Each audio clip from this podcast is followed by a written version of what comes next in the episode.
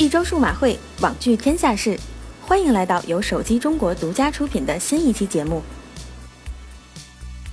本期我们先来说说逐渐淡出大家视野的黑莓手机。黑莓放弃硬件业务，相信关注科技圈的朋友们应该有所耳闻。不过，黑莓最终的选择并不是静悄悄地跟大家说再见，而是跟中国厂商 TCL 达成了授权协议。据称，黑莓将把安全软件、服务套装、黑莓名称、logo 和品牌资产全都交付 TCL，TCL 将负责未来所有黑莓手机的设计、生产、销售和客服。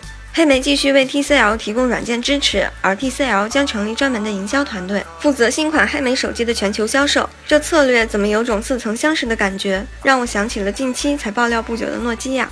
讲真，诺基亚、黑莓这些历史悠久的品牌能在手机行业中继续生存，实属不易。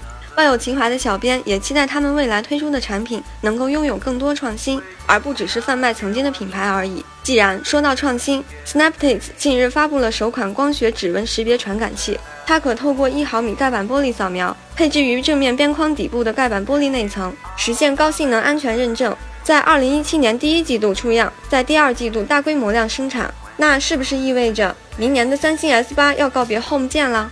此外，iPhone 6s 意外关机问题又被通报了。据外媒报道，韩国技术标准署 KATS 宣布，正在考虑对 iPhone 6s 意外关机问题进行调查。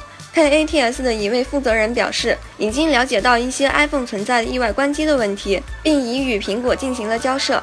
继三星爆炸门之后，苹果的关机门同样持续发酵。然而，面对庞大的手机市场，越来越多的质量与安全问题已成为影响消费者购买的重要因素。在各种黑科技、工业美学、低价高配等等的营销噱头中，如何更好地提升质量，也许又是一件值得厂商们深入思考的问题。最后，再来说说两家国产手机厂商在本月互亮大招。拥有超高屏占比的 ZUK Edge 宣布将于十二月二十日发布，采用八曲面屏、支持智慧引擎的荣耀 Magic 已在上周五发布。华为 Mate 九保时捷版更是在刚开卖后不久便售罄，被黄牛炒到两三万元的高价。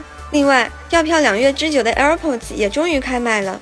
看来这二零一六年的最后一月，还是有很多新品值得我们期待的。